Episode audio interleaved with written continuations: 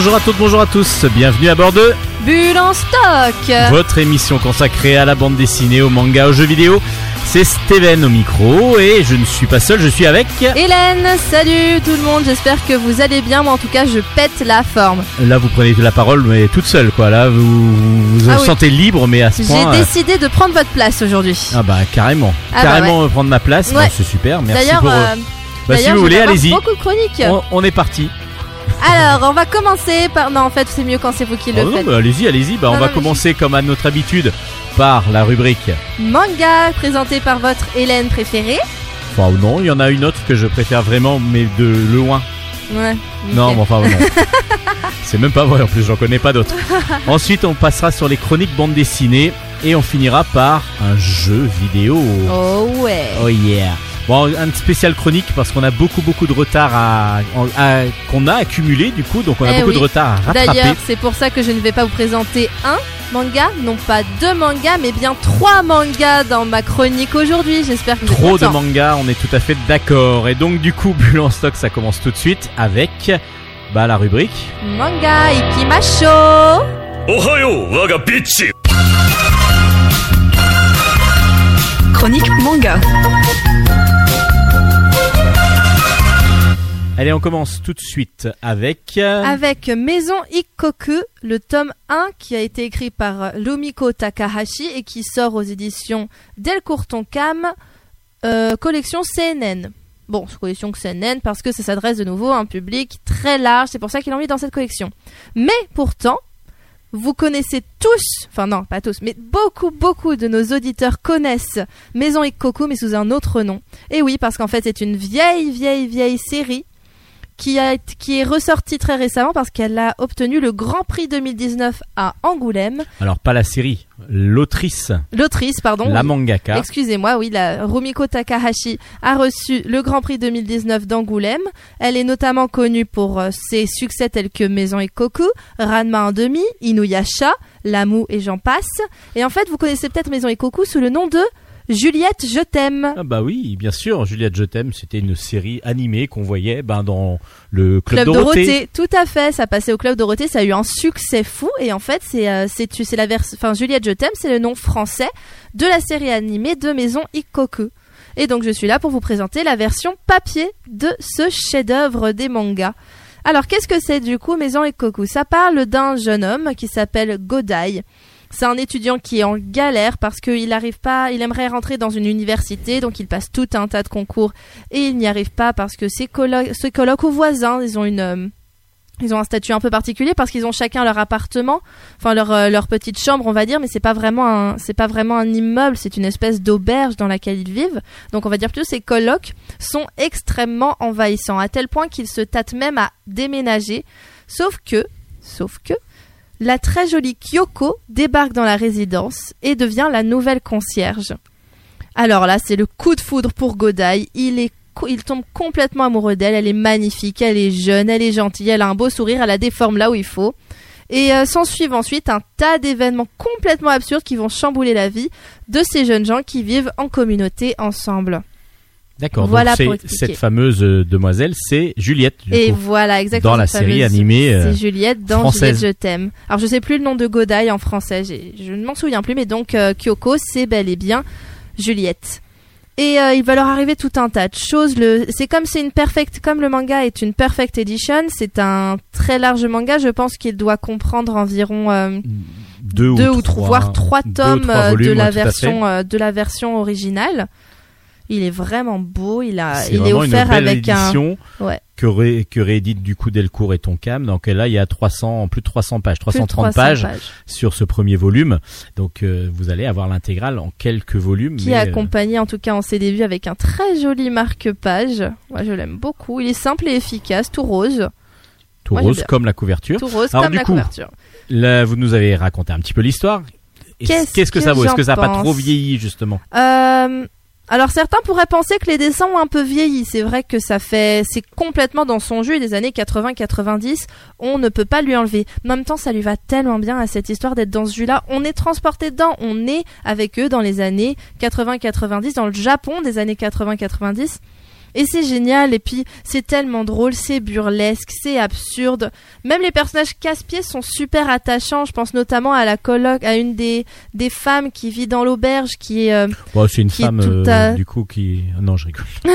qui est complètement, enfin, qui travaille dans un bar, qui rentre un soir sur deux complètement alcoolisé, qui comprend tout de travers. Ah oui, donc ça va quand même assez. euh, les personnages sont quand même assez. euh, sont pas très lisses quoi. Ah non, non, non, ils ont tous leur travers. Il y a aussi le voisin de Ça, Ah, mais c'est génial. Le voisin de Godaï, il s'amuse à faire des trous dans le mur de Godaï pour rentrer chez lui, soit pour lui piquer des revues porno, soit pour aller ensuite faire un trou entre le mur de Godaï et l'autre jeune fille dont je viens de parler pour pouvoir la mater pendant qu'elle dort. Non, ils ont tous leur travers. Ah oui, mais c'est des travers même complètement pervers. là. Complètement pervers, mais ils sont drôles, ils sont tellement drôles. Et justement, il y a Kyoko qui, au milieu de tout ça, on l'apprend tout, on l'apprend. Euh, en fait, si vous, on l'apprend tout de suite euh, dans sur la couverture, parce que sur la quatrième de couverture, c'est dit. Mais Kyoko, elle a seulement 20 ans et elle est déjà veuve. Et elle, elle est là justement très. euh, c'est quelqu'un qui est très réservé, qui a vécu quand même quelque chose de lourd, etc., et qui se retrouve embarqué avec des avec des malades mentaux, quoi. Enfin, j'exagère, mais ils sont complètement cinglés, et c'est ça qui est génial. Euh, ça joue beaucoup, tout le manga joue énormément sur les retournements de situation, sur les euh, sur les incompréhensions aussi entre les personnages, qui euh, les les malentendus tout le temps, tout le temps, tout le temps, ils vont comprendre de travers ce qui va être dit. Du coup, ça va engendrer une situation, on va s'attendre à quelque chose et en fait pas du tout, ça va partir à l'opposé. C'est juste génial. On est tout le temps surpris. Je pense que même si on a regardé l'animé, moi je suis un peu jeune, j'ai vu quelques épisodes comme ça avec ma cousine qui est plus de la Un génération peu Club jeune, à Dorothée moi. 62 ans, on n'est plus très jeune. Hein. J'avais oublié ce détail.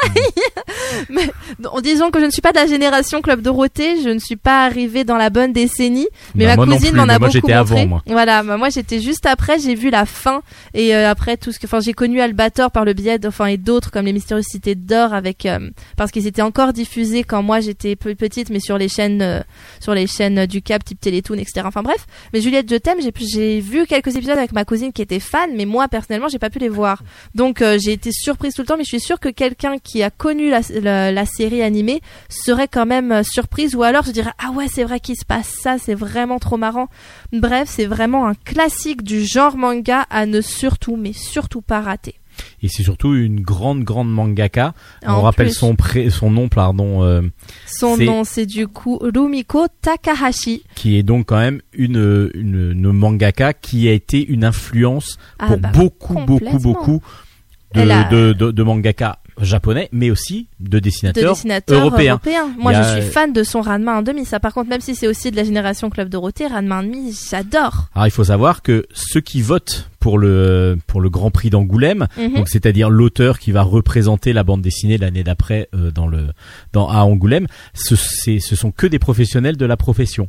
C'est-à-dire que tous les auteurs ont le droit de, de faire un vote et en fonction du nombre de votes qu'ils qu'ils ont. Donc euh, c'est vraiment une reconnaissance non pas du public, mais une reconnaissance des auteurs. des auteurs, des et donc là, ce sont Oh des là auteurs européens, chouette. et donc c'est pour ça que euh, quand elle a gagné le Grand Prix d'Angoulême, c'était tout à fait justifié. Ah Déjà bah oui, une autrice, c'était quand même intéressant, et enfin même plus qu'intéressant, c'était montrer que voilà les autrices de plus en plus sont présentes.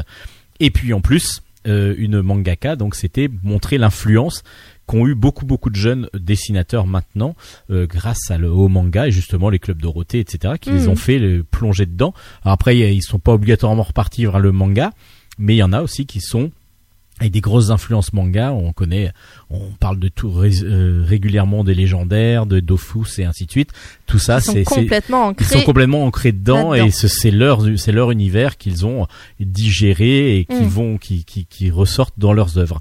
Donc elle, c'est vraiment une des très grandes créatrices mangaka Tout euh, à fait. euh, donc euh, qui, Qui a, a influencé euh, beaucoup beaucoup d'auteurs. Comme l'a fait Tezuka et comme l'a fait, je n'ai plus le nom, mais l'auteur de, de la grande série Hunter Hunter qui a été précédé de Hunter Yu Hunter. Hakusho. Tout à fait. Hakusho qui a Alors, vraiment m'en- inspiré beaucoup, beaucoup de shonen. Enfin, ils ont imposé les bases des shonen. manga. hein. C'est mon manga préféré. Bon d'accord. et vous connaissez pas le nom de l'auteur, bravo. Ah Oui, là, franchement, je, là, j'ai un trou Vous de vous êtes mémoire posé atroce. vous-même une colle. Ah ouais, non, ouais, c'est, euh, j'ai, honte, mais j'ai honte. Bon, Et on va on va parler de cette référence là du Alors coup pour du finir. coup, c'est donc Maison Ikoku Perfect Edition de Rumiko Takahashi aux éditions Delcourt Tonkam.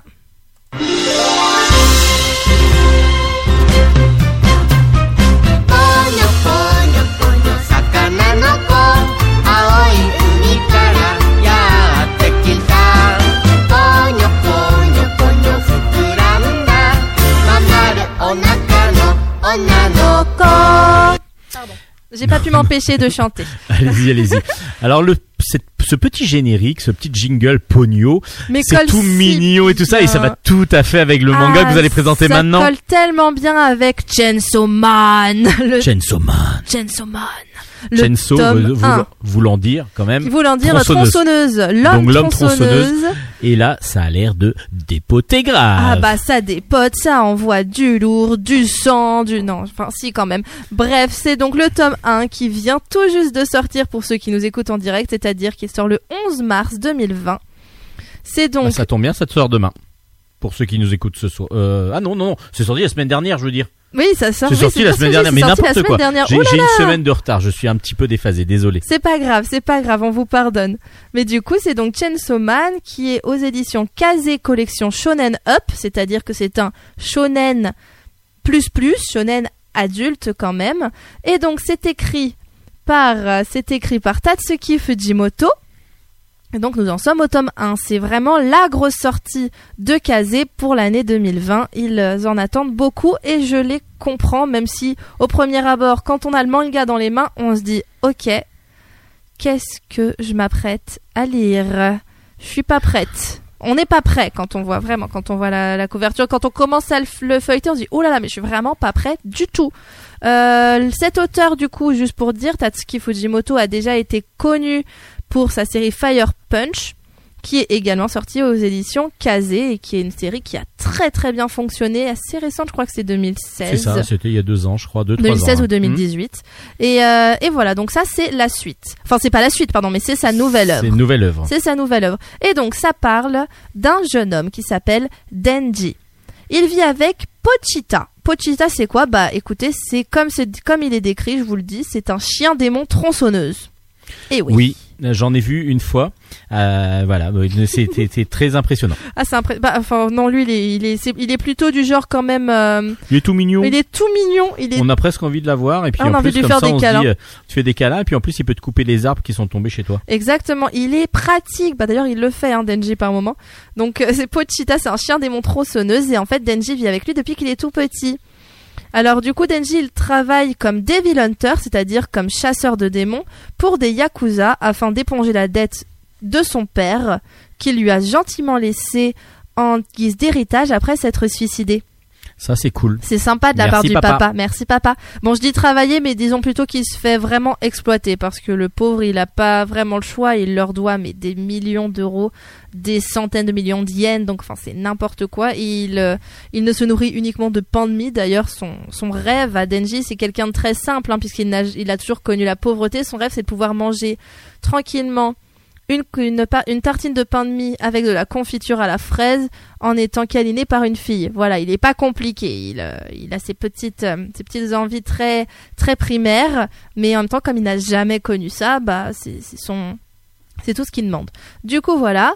Euh, donc, c'est ce pauvre Denji qui travaille, enfin, qui se fait exploiter par les yakuza. Mais, cependant, un événement que je ne vous raconterai pas parce que c'est beaucoup trop intéressant à lire va le faire fusionner avec Pochita, avec son chien démon tronçonneuse. Et ainsi, il va devenir un surpuissant homme tronçonneuse quand on tire euh, la, la corde qui dépasse de, de son torse. Enfin, le vous démarreur. Voilà, le démarreur. Ah bah, avec, euh, avec une amie, on cherchait le nom tout à l'heure comme deux idiotes et on trouvait pas. Alors, C'est vous le démarreur. spécialiste manga, vous n'êtes pas spécialiste Euh, tronçonneuse. voilà, n'est-ce pas je, Moi, tout ce qui est paysagiste, tout ça, j'aime bien, hein, mais je n'y connais enfin, En rien. même temps, si vous y allez à la tronçonneuse, c'est un paysagiste. euh, il fait pas. La il- il- bûcheronne. voilà, plutôt du bûcheronnage, oui. Voilà. Donc voilà, le dé quand on tire sur le démarreur qui sort de son torse, il se transforme en âme tronçonneuse. Il euh, Suite à cela, il sera de fil en aiguille embarqué chez les Devil Hunters de la sécurité publique, c'est-à-dire qu'il va devenir chasseur de, il va devenir chasseur de De démons euh, fonctionnaire. Il va devenir fonctionnaire. euh, Bon, d'accord. voilà, c'est- mais D'où c'est le dit, fait hein. qu'il ait une cravate. D'où sur, le fait euh, qu'il a une cravate et une sur la chemise couverture, sur la hein. couverture. Il devient fonctionnaire. Ça a l'air totalement délirant. Ah mais c'est délirant. Et du coup, il travaillera pour le gouvernement du coup en soi. Voilà. Bah voilà. Dans une espèce de cellule expérimentale où sont embauchés euh, des des gens un peu en marge de la société parce qu'il faut faut dire qu'un mec qui a grandi euh, sans thune avec un chien démon tronçonneuse qui finit finit par fusionner avec lui et se transformer lui-même en tronçonneuse, ça court pas les rues, quoi. Même dans ce manga complètement délirant, ça court pas les rues. Non, il y en a, il y en a pas des tonnes, tonnes. Il y en a pas des tonnes. Non. Puis surtout quand vous allez au pôle emploi, c'est pas évident de trouver. Ah il y a, il y a pas la, la- c'est pas calibré. C'est pas calibré, on arrive, on- bah, je peux couper des arbres, quoi. Ou des têtes. Des- Ou les des deux. têtes, ou les deux. voilà. Alors du coup, qu'est-ce que vous en avez pensé? Alors c'est complètement dingue, c'est déjanté, c'est hilarant. Les codes du shonen de base sont quasiment tous là. Il y a de la bagarre, il y a un garçon, il y a un héros un peu benet qui aime les jolies filles, qui aime les seins, qui euh, qui a juste envie de se laisser vivre et qui est embarqué dans une histoire complètement dingue. Les codes du shonen sont là, ils sont posés, on sait on sait dans quoi on s'embarque. Les dessins des monstres sont impressionnants. J'adore le cara design de Denji, il est super attachant. Ah oui, il faut savoir qu'il a un cache-œil parce que le pauvre, pour essayer d'éponger les dettes de son papa, il a vendu un rein, une testicule et un œil au marché noir. D'accord. Ah non, mais il est, euh, il a vraiment une vie pourrie, le pauvre. hein. C'est, euh, il démarre euh, tout en bas. Mais il a pas toujours son cache-œil après. Ah oui, d'après, il a plus son Il cache-œil. a pas toujours son cache-œil. non. Non, après il l'a plus parce que du coup quand il fusionne avec Pochita, il lui Il en fait a plus besoin. il en a plus besoin, son œil revient. Enfin bref. Euh, donc euh, les dessins des monstres sont super stylés, j'adore le cara design de, Ten- de Denji. Je suis pas toujours fan des dessins des personnages, on sent qu'ils sont encore un peu euh, un petit peu fragiles, on va dire. Peut-être que le le, le mangaka ne s'est pas encore assez imprégné des, de la personnalité des personnages. Mais euh, malgré tout, ça nous empêche pas d'apprécier à fond la lecture. Puis ça reste le tome 1, c'est normal et ça ne gêne pas. Ça ne Alors, nous dérange pas. Il y a, moi, je dirais que quand il y a des scènes de avec des personnages posés, ça a l'air euh, un petit peu classique un et en même clic, temps et, et puis des fois un petit peu vide et puis des fois un petit peu maladroit et en fin de compte quand il y a les scènes de combat avec un essai de là combat, par contre c'est incroyable. de, de, de, de détails de de- de- d'explosions mouvements, gore de- etc il y en a partout mais ça rend super bien Mm, mm, mm. vous disiez que on- vous aviez l'impression de que ça vous attirait pas au départ. Moi ça m'a attiré au contraire en voyant la couverture. Ah oui. je vais vous expliquer pourquoi. Parce qu'il y a un tout. jeu vidéo qui pour moi est une grande grande référence qui est sorti sur Wii, qui s'appelle Mad World, où c'est un homme, ah pardon, un homme, un tueur justement. Ça, c'est tout en noir et blanc, Mhm. euh, avec euh, de, beaucoup de profondeur. Par contre, ils jouent beaucoup sur le noir et blanc pour mettre de la profondeur. Et vous avez des hordes de monstres qui arrivent. Vous êtes là avec Mhm. votre tronçonneuse et vous devez tout. Et il y a les seules choses qui sont en couleur sont les gerbes de sang. Oh là là. Et c'est impressionnant. Ah, et Mad World me la- fait un peu penser à dans cette couverture-là me fait penser à ce jeu-là qui est absolument génial. Si vous ne l'avez pas joué, alors c'est 18 plus. Hein. Oui, Enfin, c'est voilà, il y a eu Mad World 1 et 2. Ce sont deux chefs-d'œuvre de la Wii qui sont très très peu connus et en fin de Ouais, compte qui sont quand même trouvables assez facilement. D'habitude, je m'y connais bien. Après, Et- j'étais jeune quand j'avais la Wii. Voilà, tout à fait. Et justement, c'était pas des jeux. La Wii étant une console vraiment familiale à la base, oui, bien sûr. c'est pas vraiment des jeux euh, auxquels on jouait. On Euh, s'attendrait. bon, il y a un Resident en Evil achetant la 4 Wii. qui était extra- extraordinaire, Oui, un Mad sûr. World, mais voilà, bon ça c'est et Mad World du coup m'a fait penser à ça et ça me donne envie du coup d'aller Ouais, euh, titiller la tronçonneuse de nouveau. à ne pas sortir du contexte et à ah ne non pas non prendre. mais bah non parce Là, que dans c'est Mad World il a une tronçonneuse Oui, aussi sûr. et là il y a une tronçonneuse voilà oui, oui, donc non, mais euh, bien sûr. Non, désolé, c'est moi.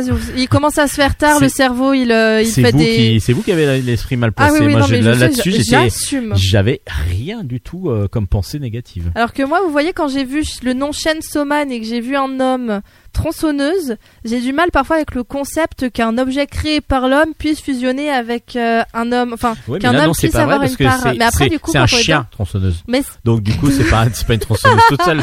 oui, mais bon, justement, le chien tronçonneuse, j'étais un peu dubitatif. Mais Là par contre on se demande comment il a essayé de devenir chien tronçonneuse. pourquoi? Pourquoi? Qu'est-ce qui a fait que Parce que si c'est un démon ancestral, les tronçonneuses n'existaient pas il y a six siècles. Qu'est-ce qui Ouais, se passe? S'il y avait des styles de tronçonneuse. Oui. Voilà. Bon, en tout Bon, cas, alors, en mais tout cas, malgré tout, c'est génial. J'ai rien qu'en en parler, là, vous me voyez pas, mais j'ai le sourire aux lèvres parce que j'ai adoré le lire et euh, vraiment, je vous le conseille. Encore une fois, si vous voyez la, si vous aimez justement les ambiances à la Mad World, comme mon cher collègue ici présent, vous allez adorer. Si c'est pas votre délire.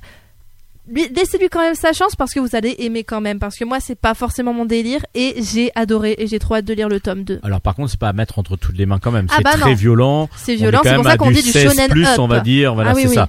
On est quand même sur. euh, on va pas prendre ça. Nous on travaillait dans un collège. On va pas peut-être mettre ça à disposition de tous les collégiens. Peut-être des troisièmes, les élèves de troisième. Donc troisièmes qui 14, commencent. 15 ans et Voilà. puis voilà, on va dire Minimum. 16 ans. 16 ans, je pense que c'est l'âge. Ça a l'air en tout cas. Après, idéal. il faut voir le le contexte. Donc ça s'appelle Ça s'appelle. C'est écrit par Tatsuki Fujimoto et c'est aux éditions Kaze collection Shonen Up.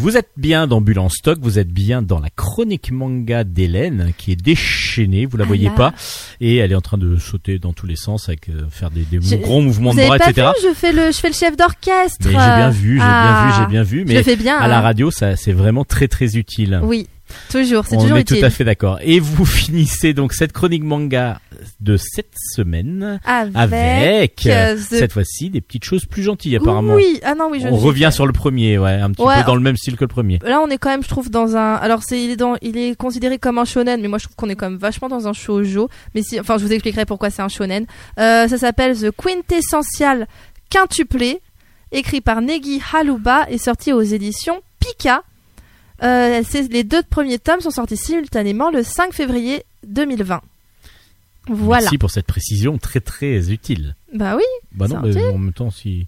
Non, allez-y. c'est important de savoir quand est-ce que c'est sorti pour Donc que les du gens coup là, vous êtes plus sur du shoujo, vous direz? Euh, Donc shoujo plus pour les demoiselles on- que du shonen. Je vais vous expliquer. Je vais vous expliquer parce que c'est une espèce d'entre-deux. Je vais vous expliquer pourquoi. Déjà, quelle est l'histoire? L'histoire, c'est celle. Quelle est l'histoire, Hélène? Alors, merci de poser la, la question, Steven. C'est très important. venu, ça m'est vraiment venu comme ça. Tout seul. Ah, tout seul, je, je n'avais aucune euh, aucune pensée.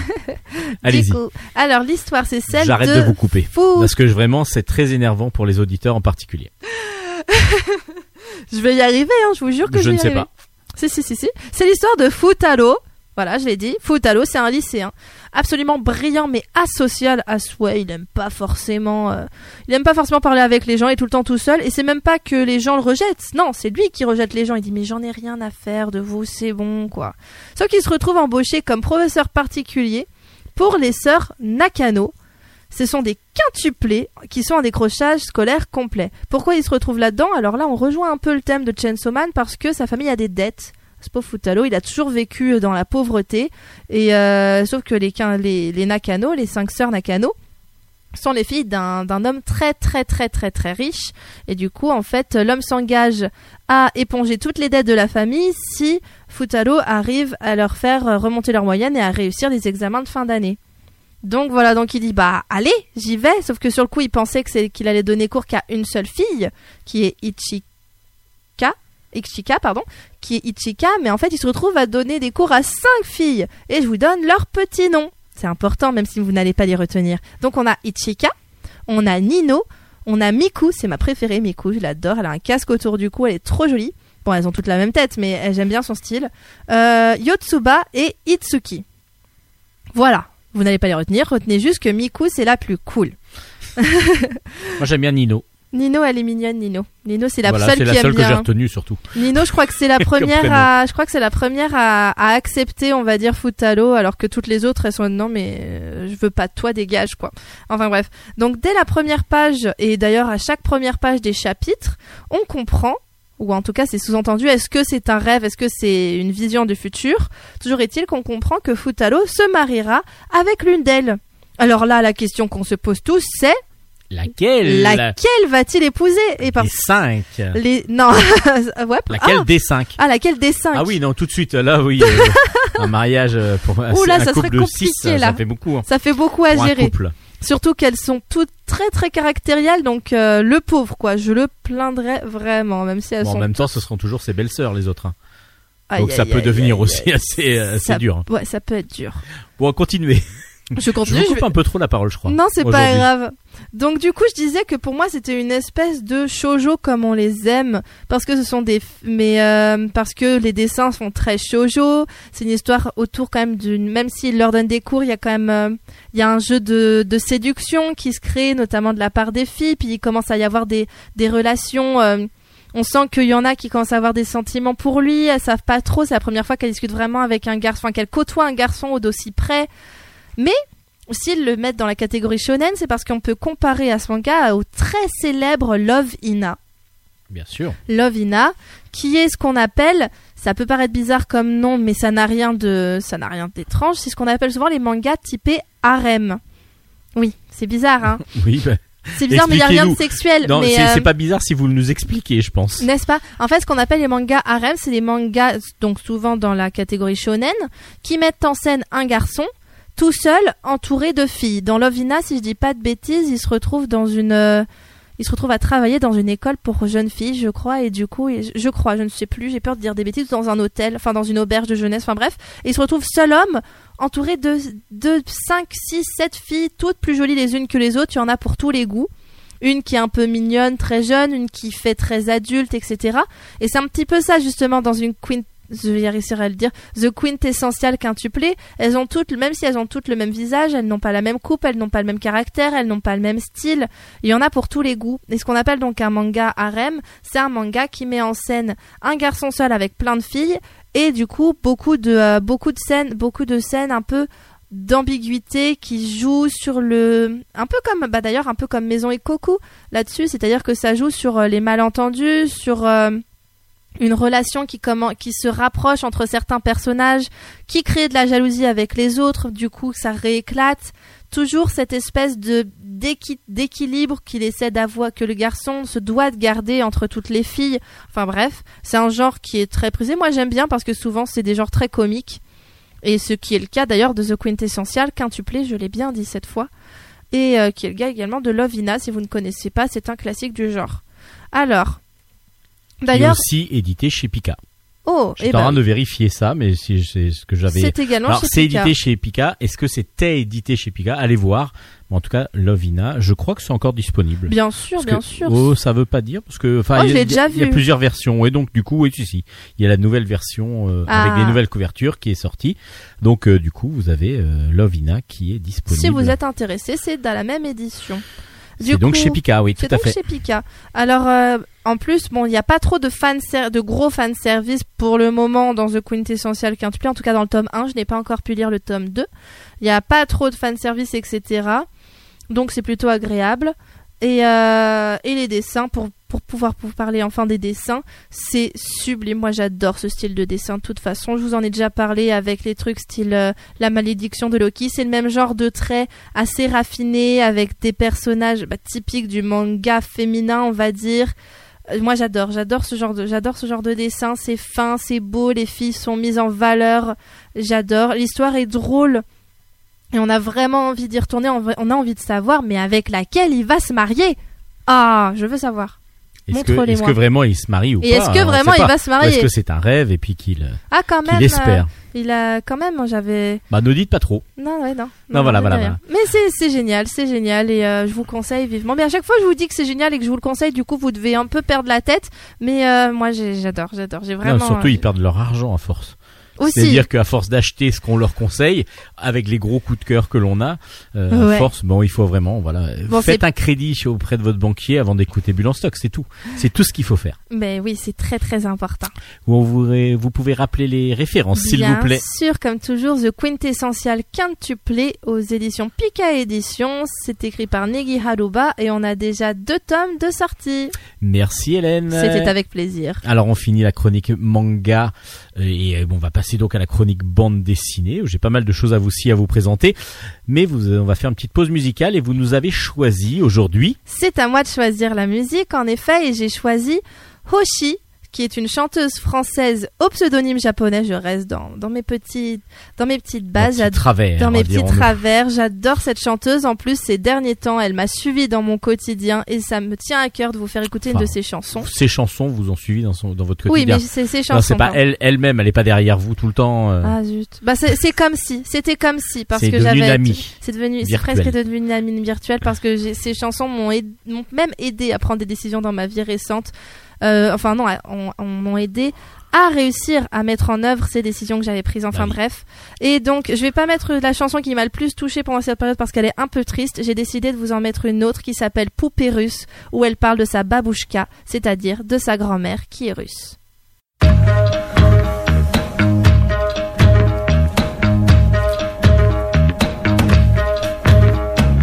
Rappelle-moi ton ancien temps, celui qui fait ce que t'es maintenant. Raconte-moi, je veux tout savoir, connaître tes balles de samedi soir. T'es d'une famille de six enfants. En plus, t'as joué le rôle de la maman. Quand tu rentrais, c'était la foire. Pourtant, n'était pas samedi soir. Soir, ma poupée russe, ce refrain est pour toi. Dans ton histoire, il y a des plus, pas que des moins babouchka. Edith a trouvé son Marcel et jamais elle ne le lâchera. Un mythe, Edith, qu'est-ce qu'elle est belle. Y'a. Y'a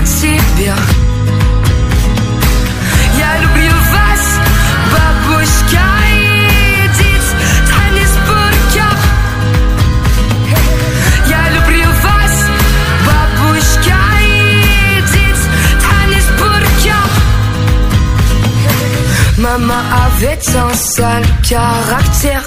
Seul elle aurait pu détruire cette terre. Papa se réfugiait dans les jeux, mais au moins il avait l'air heureux. Toi t'aurais remué ciel et terre pour le bonheur de ton frère. Mais dès que tu travaillais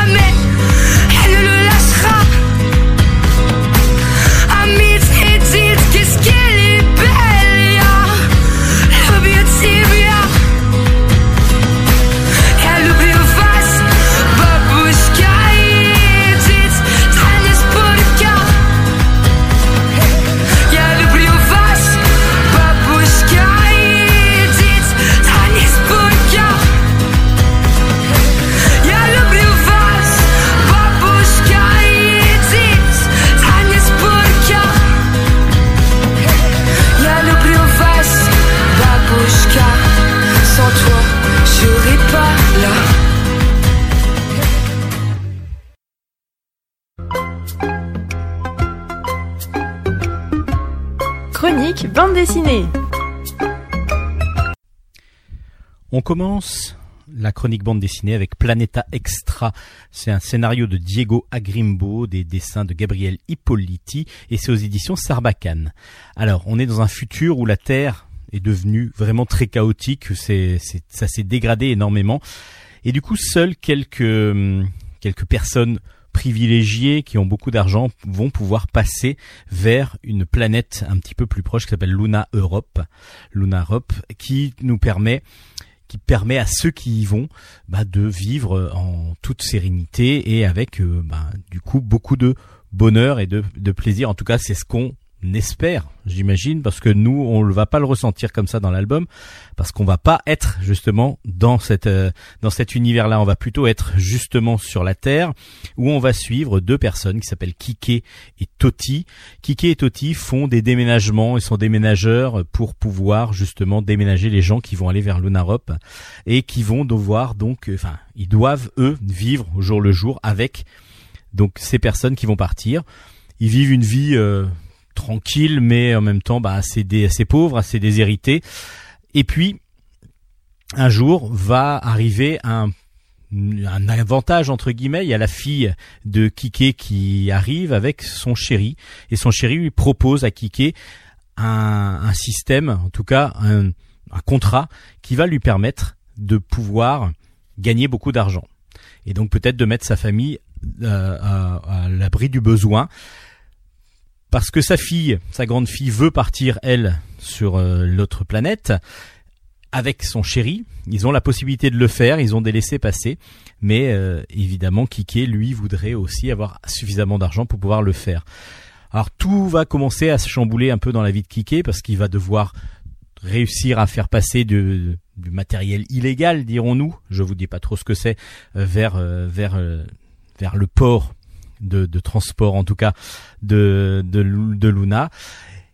Le l'album est vraiment excellent. On est sur un one shot qui qui dépeint vraiment un monde qui est devenu très très catastrophique, qui est devenu très très pauvre et qui est devenu enfin un monde en même temps où l'évolution technologique a continué à avancer parce que par exemple euh, les camions peuvent voler, euh, donc on se on commence dès, la- dès le début de l'album à être pas perdu mais un petit peu étonné de voir des véhicules qui volent et ensuite petit à petit plein de plein de plein de choses qui vont se passer évidemment dans la vie de Kike et de Toti. C'est vraiment excellemment fait, c'est un thriller, enfin c'est de la SF argentine. Les dessins sont sublimes. Vraiment, on est dans une ambiance assez glauque, euh, un petit peu. Ça m'a fait penser un petit peu, même si c'est pas aussi sombre que ça, à Blade Runner. On est un petit peu dans ce style-là. On est aussi un peu dans le style euh, le cinquième élément, mais sans être vraiment aussi euh, propre que le cinquième élément. On est vraiment dans les bas-fonds du cinquième élément. Et l'ensemble est vraiment sympathique, vraiment très très beau. Euh, les personnages, on en tombe tout de suite, pas amoureux évidemment, hein, mais on tombe tout de suite en sympathie avec les personnages qui sont, voilà, tout simples, tout, voilà, ça pourrait être le, le, le, le vo- votre voisin, tout tranquille, très gentil et un peu un peu bedonnant, euh, qui que vous voyez de temps en temps, que vous croisez, mais tout de suite avec qui vous avez un semblant de sympathie immédiat. Ça s'appelle Planeta Extra, c'est vraiment un très très très bon album que je vous recommande grandement. Dans un autre style, complètement dans un autre style, euh, Flippette et Vénère. Flippette et Vénère, c'est de Lucrèce Andreae, c'est aux éditions Delcourt dans la collection Ancrage. Alors Flippette et Vénère, ça me paraissait bizarre quand j'ai lu ce gros bouquin, ce, comment dire, ce roman graphique exactement. En fin de compte, Flippette et Vénère, ce sont deux personnes. Flippette, c'est Clara qui euh, a toujours peur, c'est-à-dire qu'elle n'ose pas se lancer dans une. Elle est photographe, elle a beaucoup de talent et elle n'ose pas aller plus loin pour essayer de réussir. Voilà, et il y a une. Elle, commence, elle, a peur un petit peu de l'avenir, de ce qui peut se passer et ainsi de suite. Elle est calme, elle est réfléchie, mais elle est tétanisée, incapable de trouver euh, vraiment euh, le, le, un sens à sa vie, vraiment à trouver vraiment ce qu'elle va devoir faire et ce qu'elle va devoir devenir elle va devoir aller s'occuper de sa sœur, Axel. Axel, elle, c'est une femme, une jeune femme qui vient de, qui vient de se casser la jambe. Euh, Axel et Clara n'ont plus de, contact depuis un petit moment.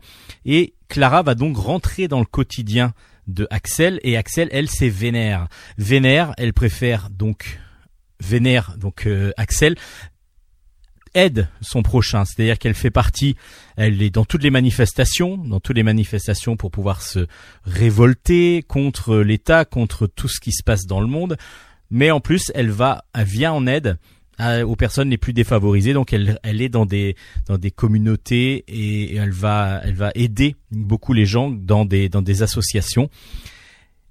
Du coup, elle est bloquée chez elle. Donc les deux sœurs déjà vont se retrouver, il y a une animosité entre elles, on va comprendre petit à petit comment, pourquoi il y a cette animosité, avec la maman qui en plus entre les deux euh, et, et- et, euh, essaye de faire le contact et en même temps la mère n'a plus de contact du tout avec sa petite fille, sa plus petite fille qui est donc Axel.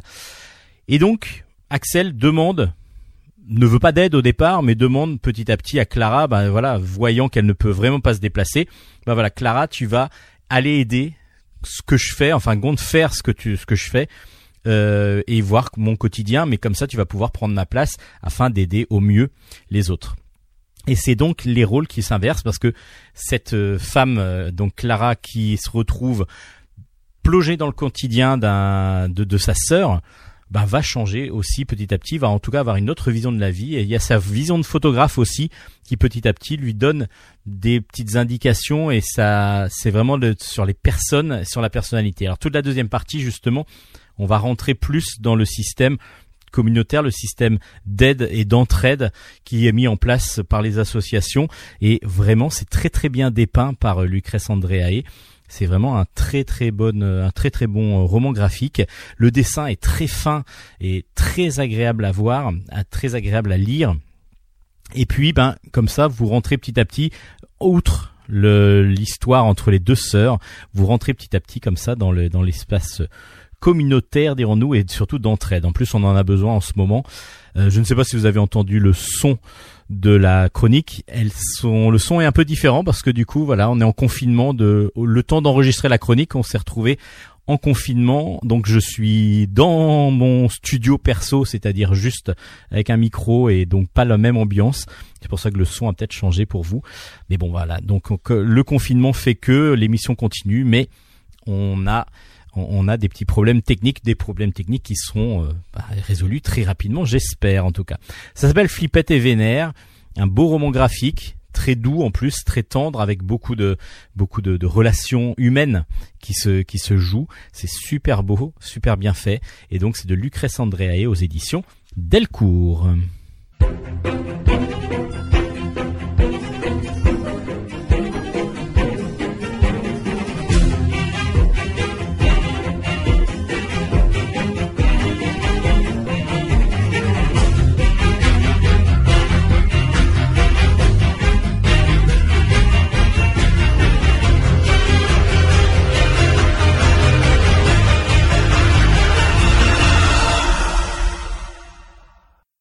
Retour dans Ambulance Stock. Mais où est donc Kiki? Non, mais où est Kiki exactement? C'est le nouvel album de Tiff et Tondu. C'est paru aux éditions Dupuis et c'est de Robert au scénario, Blutch au dessin. Et on retrouve avec grand grand plaisir ces deux héros des années bah, des années 70 euh, dans Spirou. Euh, voilà, c'était deux grands héros qui ont été créés par Will au dessin en particulier, puis il y a eu Rosie en, au, au scénario euh, et d'autres. Là, on se retrouve donc avec un nouveau Blutch et un nouveau Tiff, euh, nouveau Blutch, un nouveau Tiff étendu dessiné par Blutch. Donc avec un style à la Blutch justement, pour ceux qui connaissent, un dessin très enlevé, très au, très comment dire, au, au pinceau. On est plus au pinceau, même si justement il arrive petit à petit dans certains dessins en tout cas à trouver un, un- alors évidemment il y a un côté rond que Blutch va, va trouver dans son tif étendu et ça fonctionne très très bien graphiquement alors après ceux qui sont fans du dessin de Will évidemment vont peut-être pas s'y retrouver totalement vont peut-être être un peu déçus par ce par ce par ce dessin de Blutch mais euh, il faut vraiment dire que le travail est super bien fait. Alors point de vue scénario, Kiki, bah, c'est une femme. C'est une femme qui est une amie de, de Blutch et de euh, de Blutch. J'ai du mal vraiment, c'est de Tiff et Tondu. Donc eux sont en pleine tournée euh, de dédicaces parce qu'ils ont fait un roman qui narre euh, une aventure d'un antiquaire qui euh, avait qui avait volé pas mal alors volé dit- dit- dit-on au départ, qui avait volé beaucoup d'œuvres d'art afin de les revendre à des clients très très riches. Et euh, ce, ce, cette aventure qui les, qui avait poussés à découvrir ce stratagème fait par cet antiquaire leur a permis d'écrire un roman et ce roman a beaucoup de succès. En tout cas, c'est le lancement du roman. Ils sont dans une librairie en dédicace. Et là, lors de la dédicace, qui se passe plutôt bien, il y a un homme très étrange qui arrive et qui donne le roman euh, à, à, à, Quand il regarde le quand il ouvre le roman il voit mais où est Kiki?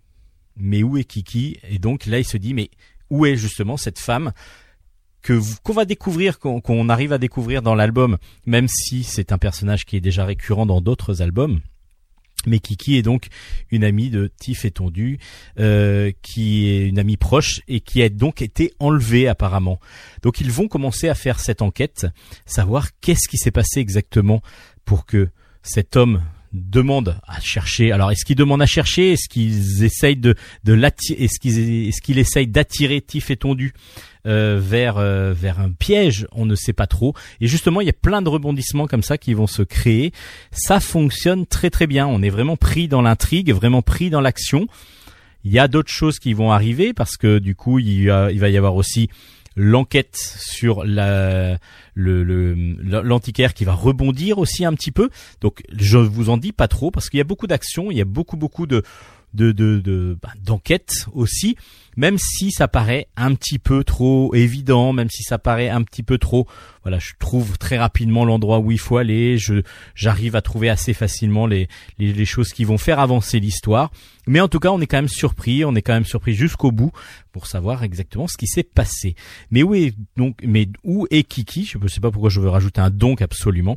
Est un très très bon album qui euh, qui fonctionne super bien euh, et qui qui du coup graphiquement va changer un petit peu des tifs étendus habituels, mais qui nous donne à retrouver en tout cas avec un grand grand plaisir ces deux héros légendaires de la bande dessinée ben, du franco-belge des, années 70.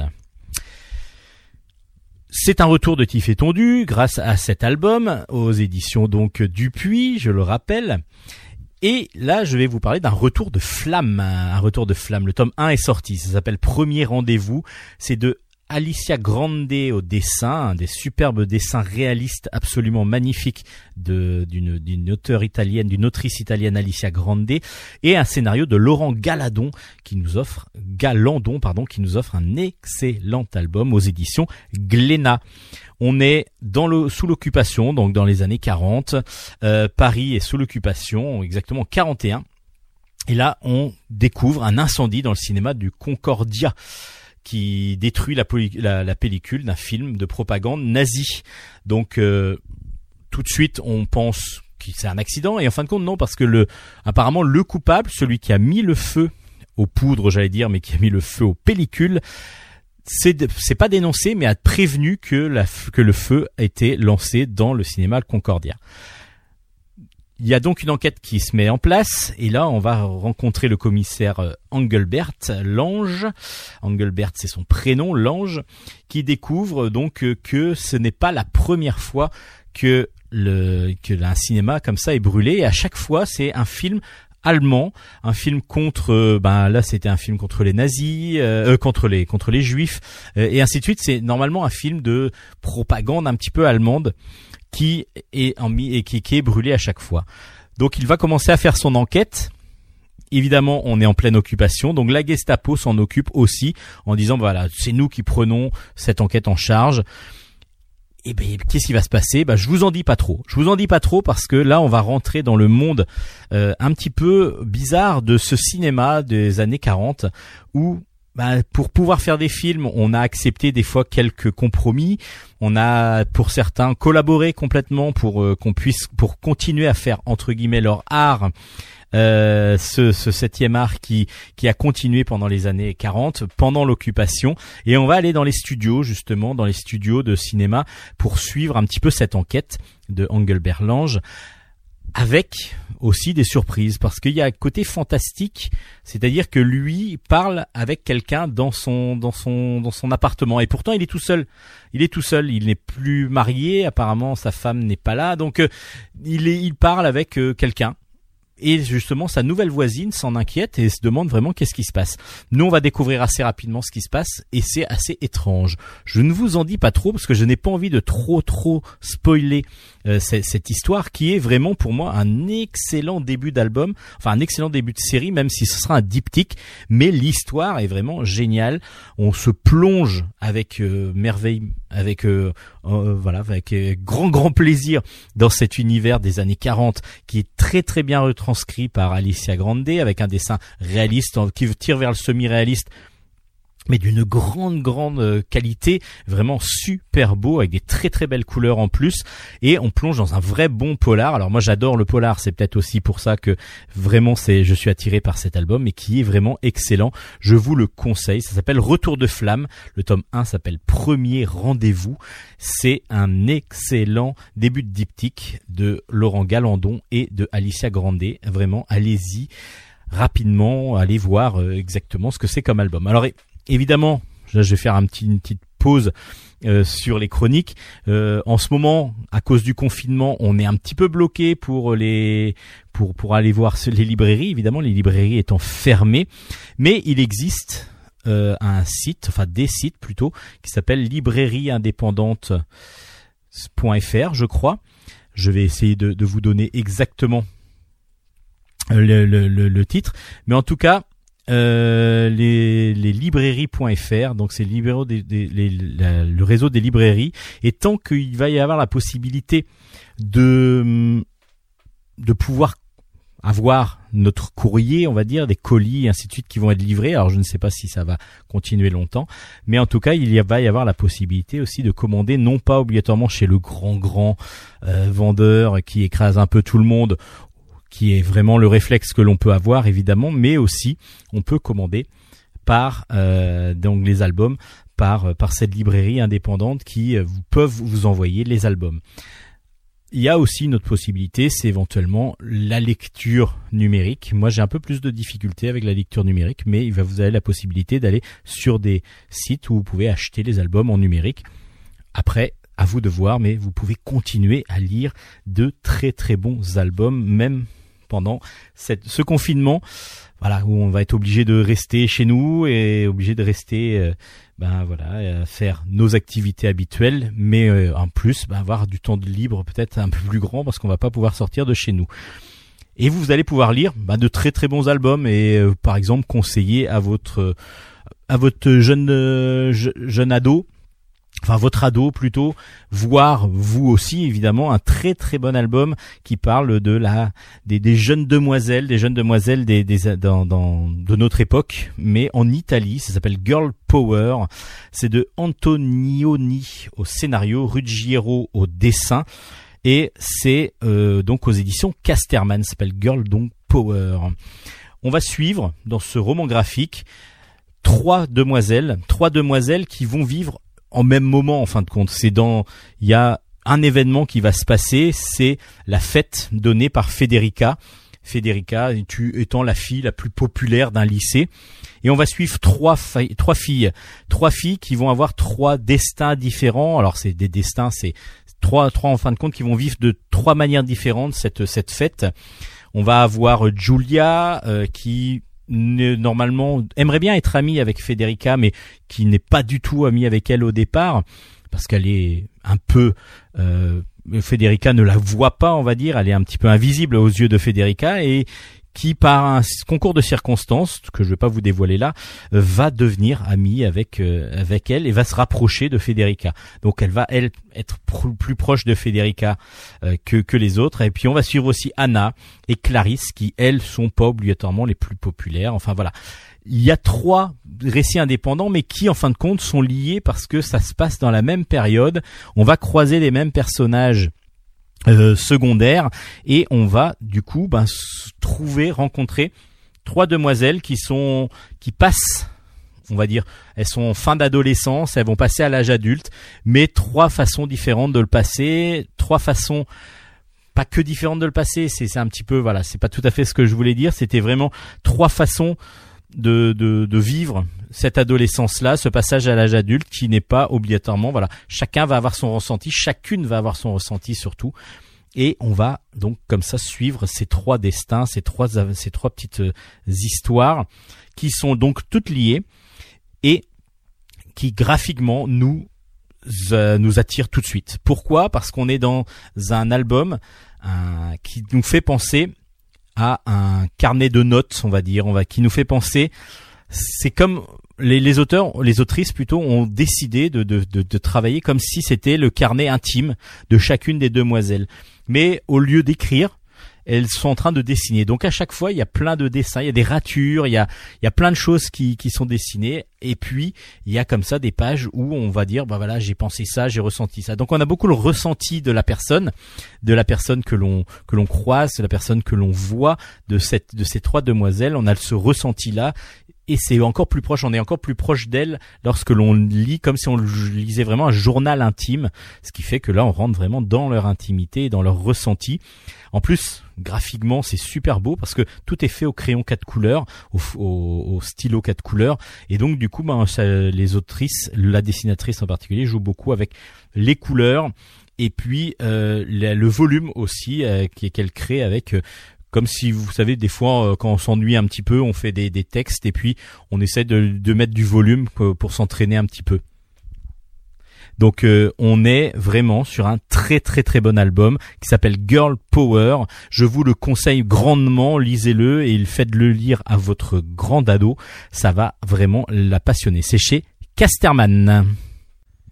On continue les chroniques avec euh, La Venin, le tome 2 est sorti. C'est ça s'appelle L'âme de fond, c'est de Laurent Astier au dessin et au scénario. Et c'est aux éditions Rue de Sèvres. Alors La Venin, le premier tome, je vous l'avais déjà conseillé, grandement conseillé, presque obligé à acheter je ne sais pas si ça a été fait, je ne vais pas passer dans vos bibliothèques pour voir si vous l'avez depuis, mais en tout cas, on suit Émilie. Émilie, c'est une jeune demoiselle qui est arrivée, donc on est en plein Far West, et elle vient d'arriver dans, un, dans une ville, dans le premier tome, où elle va rencontrer son futur mari, et va voir que son mari, lorsqu'elle arrive, est mort, vient de mourir. Donc elle se retrouve sans le sou, vraiment abandonnée, va-t-on dire, et elle va donc devoir, pour pour pouvoir euh, se, pour pouvoir subvenir à ses besoins, elle va devoir se prostituer, même si elle choisit, vu qu'elle est très très belle et qu'elle est très fraîche, dirons-nous, elle va choisir ses, ses, clients, elle va pas, elle va avoir un petit peu un privilège dans, dans cette, dans ce, dans ce saloon où la passe est assez régulière. Dans le premier tome, on se rend compte rapidement qu'en fin de compte, elle n'est pas là pour vivre avec son ex-mari maintenant, enfin son, elle n'était pas là pour vivre avec ce mari, mais pour pouvoir se venger. Et on va comprendre petit à petit parce qu'elle va fomenter une exécution sur un sur un, homme qui, qui vient d'arriver en, dans la ville. Donc elle vient euh, elle vient de, tuer le gouverneur Eugène McGrady. Ça c'est dans ce qu'on a ce qu'on a vu dans le premier dans le premier album. Et donc du coup elle est mise sa tête est mise à prix. Sa tête est mise à prix 2000 dollars et elle va devoir s'échapper afin de pouvoir euh, survivre et surtout continuer sa vengeance parce qu'on va comprendre très très vite que sa vengeance va se faire en plusieurs étapes.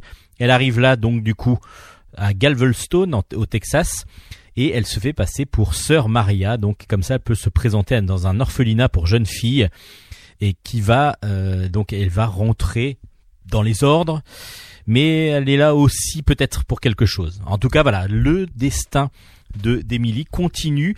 L'avenin est sur les routes du Texas et euh, du Far West. On va comprendre petit à petit dans ce deuxième album pourquoi elle fait ça.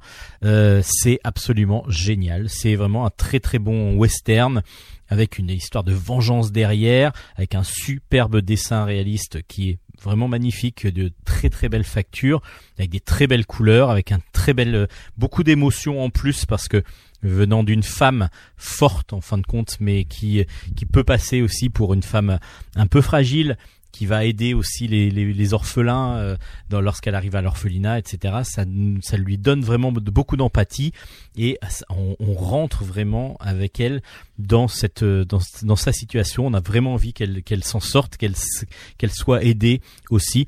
En tout cas, voilà, ça s'appelle L'Avenin. Le tome 2 est sorti aux éditions Rue de Sèvres. C'est vraiment aussi bon. Le deuxième tome est aussi bon que le premier. Et vraiment, je vous le conseille grandement. Lena, le tome 3 est sorti. Ça s'appelle Dans le brasier. C'est de Pierre Christin au scénario, André Juillard au dessin, et c'est aux éditions d'Argo.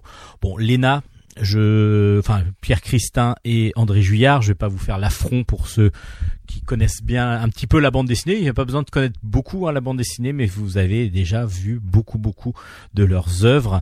Euh, donc, Pierre Christin, créateur de Valérian par exemple, André Juillard évidemment, Les Sept Vies de l'épervier, et puis un dessin réaliste absolument magnifique qu'on reconnaît entre mille. Donc du coup, on se retrouve là dans un polar. Alors c'est pas dans un polar, c'est on suit donc cette demoiselle euh, Lena qui est chargée. Alors Lena est une sorte d'espionne. Bon, il faut dire les deux premiers tomes pour le comprendre, mais en même temps, ce troisième tome, on peut, peut être lu séparément parce qu'on se retrouve au fin fond du Québec, dans pleine nature, dans un dans une sorte de, de, de chalet, un grand grand chalet où beaucoup beaucoup d'émissaires politiques vont arriver et arrivent petit à petit dans cette dans cette dans ce lieu isolé pour pouvoir parler de la de la paix et de la crise au Moyen-Orient. En tout cas pour un espoir de paix. À part que il faut vraiment que rien ne soit ne soit transmis à l'extérieur. D'où l'isole- l'isolement complet de tout le monde, l'interdiction pour tout le monde d'avoir accès à Internet, d'avoir accès au réseau, d'avoir accès à tout ça. Et donc on va suivre tous ces personnages en huis clos en fin de compte.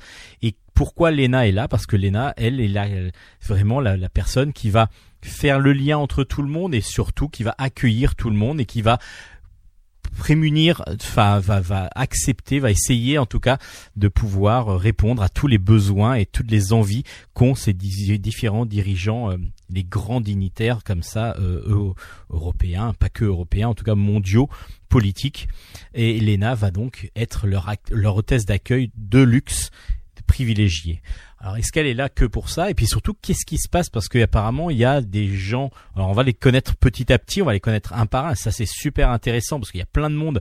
Mais en fin de compte, on arrive très bien à comprendre les tenants et les aboutissants de chacun. Alors ce qui est pas mal aussi, c'est qu'on n'est pas obligé de connaître la politique du Moyen-Orient à fond pour comprendre vraiment les, tenants et les aboutissants de, cet album. Parce que c'est en toile de fond le fait que euh, ce soit une discussion autour du Moyen-Orient, mais ça n'est pas le débat total. C'est-à-dire que même ils vont utiliser des mots pour ne pas parler de Palestine, pour ne pas parler de, l'Iran. On, va utiliser des mots cachés pour pouvoir euh, parler de l'autre l'autre pays et ainsi de suite, plutôt que de parler directement et pour ne pas offenser en particulier euh, les dirigeants de ces pays-là. Donc du coup la discussion est intéressante dans, dans, ce, dans, ce, dans ce milieu, mais c'est surtout l'entourage qui va être intéressant. Comment euh, a évidemment c'est protégé, c'est surprotégé même par une garde rapprochée. Et puis on va suivre ça pendant plusieurs mois, parce que plusieurs semaines en tout cas, plusieurs mois, parce qu'à un moment donné ils vont tous partir pour les vacances de fin d'année, euh, et on va suivre comme ça donc tous les les, les pérégrinations de chacun, les amitiés de chacun qui vont se créer, des liens d'amitié ou voire des liens un peu plus euh, un peu plus forts pour certains. Euh, pourquoi euh, la, la, la, la dirigeante euh, américaine est si acariâtre que ça et si renfrognée que ça? Pourquoi un des hommes a le droit veut avoir sa valise tout le temps avec lui? Et ainsi de suite. On a tout tout tout ça qui se passe parce qu'il va y avoir une enquête évidemment qui va se passer en même temps. C'est absolument génial on a vraiment l'impression de rentrer au départ dans quelque chose de politique et de trop politique qu'on va peut-être avoir du mal à comprendre. Et en fin de compte, non. On est vraiment dans quelque chose qui se déroule très très bien et très facilement et c'est agréable à lire parce que bah, graphiquement c'est absolument génial. Évidemment, comme d'habitude avec André Juillard qui donne en plus des tons euh, assez pastels, assez des couleurs assez assez pas vives justement, euh, l'inverse de vive, assez assez assez douce à ses dessins et puis un dessin absolument magnifique, toujours aussi bien maîtrisé. Et Pierre Christin qui maîtrise aussi excellemment son scénario, qui nous apporte par petites pointes comme ça des, des petites angoisses, les, les petites émotions de chacun. C'est absolument génial. Ça s'appelle Léna, le tome 3 dans le brasier est sorti aux éditions d'Argo.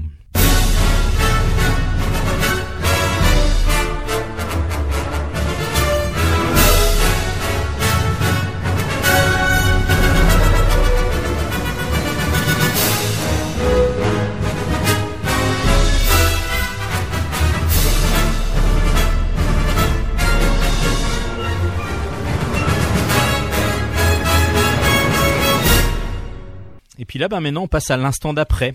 Ah bah, l'instant d'après, c'est un album de Zidrou au scénario, de Maltête au dessin, et c'est aux éditions Dupuis. Alors, c'est un one-shot assez surprenant, assez euh, dérangeant un petit peu par moment, parce que la fin m'a un petit peu, pas dérangé, mais m'a un peu surprise. En tout cas, je vais vous donner juste le, le, pitch de départ, le début, et je vous dirai absolument rien parce qu'il y a vraiment une, une, atmosphère, une ambiance de suspense qui s'installe et qui s'instaure très facilement grâce au scénario de Zidrou. Donc, euh, je vous ai dit que c'était aux éditions Dupuis euh, peut-être, mais bon, en tout cas, je vous le redis, au pire, si vous ne le saviez pas. On, on, suit Blandine, Blandine Lefranc. C'est une, c'est une jeune demoiselle qui est arrivée euh, euh, dans un bar de, des, aux États-Unis. Elle est arrivée dans un bar aux États-Unis. Elle est à la base hôtesse de l'air et en fin de compte, elle est devenue stripteaseuse parce que voilà, elle voulait échapper un petit peu à la vie qu'elle avait en France. Et justement, la vie qu'elle avait en France, c'était, euh, ben, elle est loin de sa famille, de ses de ses de ses parents en particulier, qui n'ont jamais reconnu, enfin, qui n'ont jamais reconnu, si, mais qui n'ont jamais eu beaucoup d'affection pour elle. Mais à l'inverse, il y a sa sœur jumelle Aline qui elle est devenue une grande harpiste, une très grande harpiste mondiale et qui euh, qui du coup euh, elle a tous les regards de ses parents. Bon, ça c'est vraiment la vie euh, de de la famille. Mais ce qui va être intéressant, c'est qu'on va suivre justement Aline et puis aussi Blandine. Blandine ressent l'envie, le besoin d'aller rechercher sa sœur parce que sa sœur, euh, pour elle, sa sœur, il lui arrivé quelque chose. C'est toujours la gémilité qui fait que justement il y ait quelque chose, quelque chose qui se passe chez une des deux sœurs qui va être ressenti par la deuxième. Euh, c'est comme ça que fonctionne, en tout cas leur lien, euh, leur lien familial. Elle va donc partir en urgence en France. Et en fin de compte, on suit tout de suite après Aline. Aline est avec son homme, son homme euh, sur la route. euh, ils sont arrêtés dans un dans un dans un station-service. Et là, lui avoue qu'elle est enceinte, qu'elle veut garder l'enfant. Lui, se fâche, se fâche. Ils ont une, une colère, une quelque chose d'irrépressible. En tout cas, qui, qui- voilà, ils s'engueulent tout simplement. Mais ils repartent, ils repartent sur la route. Et là, accident. Et va, on va comprendre pourquoi, en tout cas, euh, le, le conducteur, donc le, le mari, de, le, le copain d'Aline, euh, a un accident parce que sa femme, du jour au lendemain, enfin, juste, elle est en train de discuter avec lui, et là, juste à un moment, quelques instants après, elle a disparu. L'instant d'après, elle disparaît. Et lui, du coup, ça le choque et il, il rentre en accident. Blondine, donc évidemment, tout le monde pense que lui a caché le corps, euh, que lui a tué euh, sa, femme à cause de cette, de cette engueulade et qu'il a caché le corps quelque part. Blandine va essayer de comprendre un peu plus euh, vraiment ce que dit son, son beau-frère et elle va rentrer en contact avec un, enfin quelqu'un, en tout cas un, un comment dire,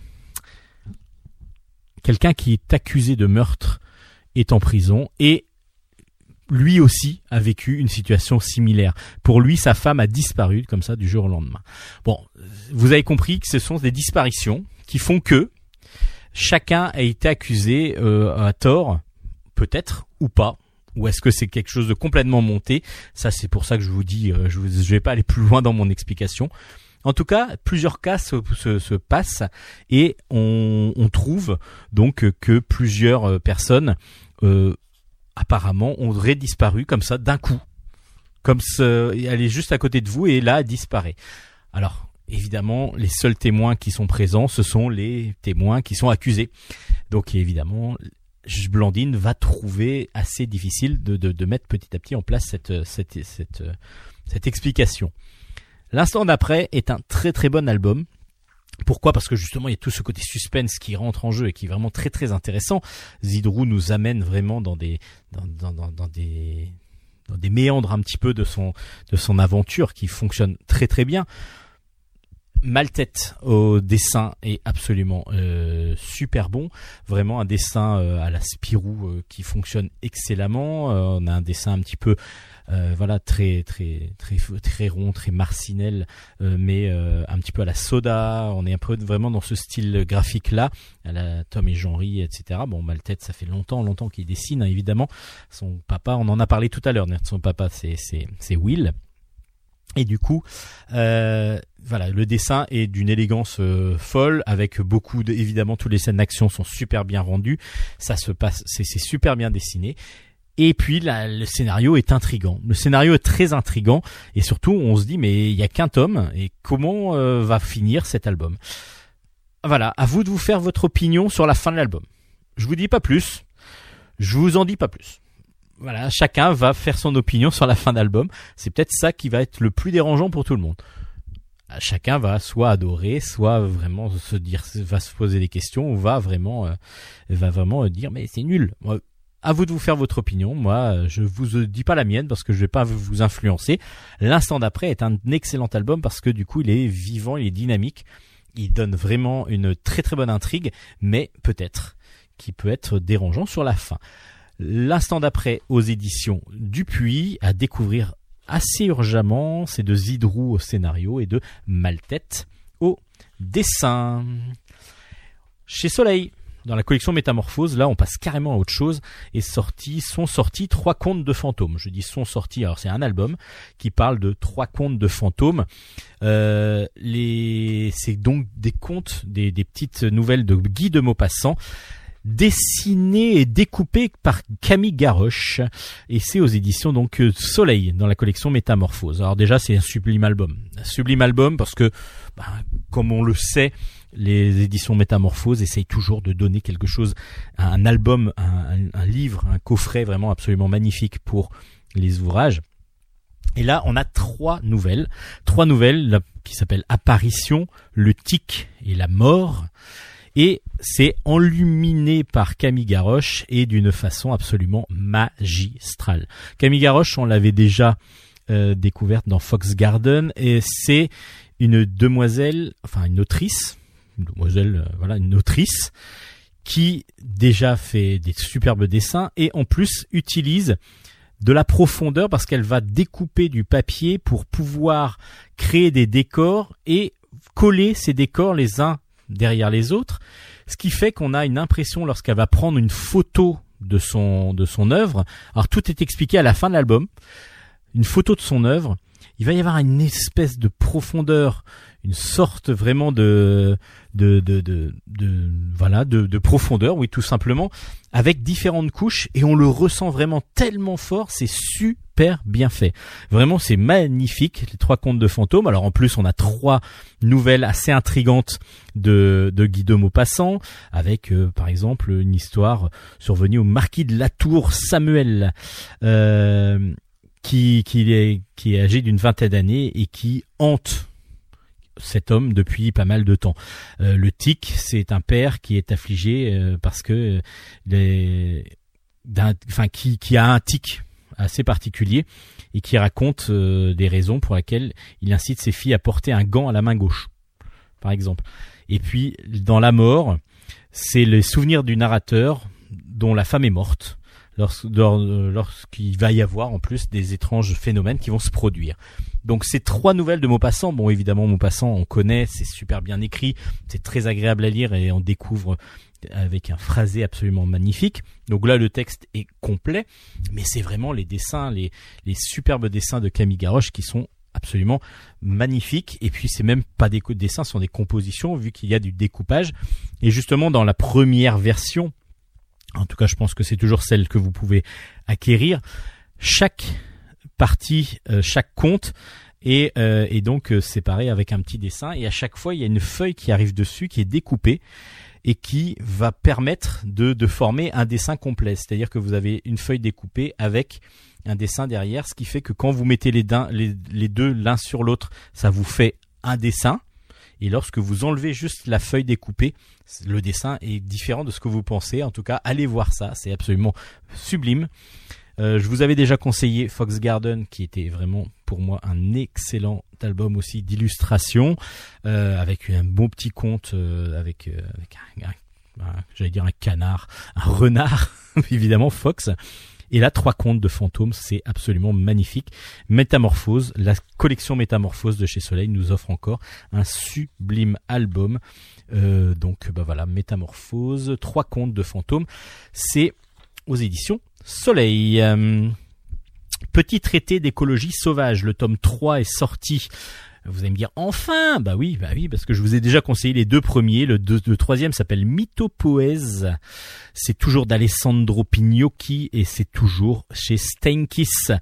Je vous rappelle, bah, un petit peu, c'est, on peut les lire séparément hein, ces albums, mais on, Alessandro Pignocchi est, est parti sur le système d'un monde où l'animisme des Indiens d'Amazonie est devenu la pensée principale, la pensée de tout le monde. Alors l'animisme, ça veut dire que toutes les tous, tous les tous les objets de la nature, tous les arbres, tous les tous les animaux ont leur pensée propre et sont au même niveau que l'homme. C'est-à-dire qu'on n'a pas euh, de, de nous on n'est pas supérieur aux autres aux autres espèces vivantes de l'humanité. Et du coup, on est dans cette euh, pensée-là. Euh, c'est très drôle parce que les politiques ne veulent plus prendre de décisions. Les politiques veulent au contraire vivre leur vie de de de- d'hommes libres avec euh, avec vraiment une, une grande liberté. Donc s- s'oppose même pas, mais en, en- empêche un petit peu et, deviennent vraiment euh, se prennent une liberté qui qui, qui n'est pas propre à ce que ce qu'on vit maintenant. Et puis on va suivre bah, des, des animaux, euh, des, des oiseaux en particulier qui sont assez rebelles la plupart du temps et qui vont philosopher un petit peu sur leurs branches en disant, euh, en disant des, des, vérités, en découvrant, en faisant découvrir des vérités à, aux lecteurs, ce qui est plutôt pas mal.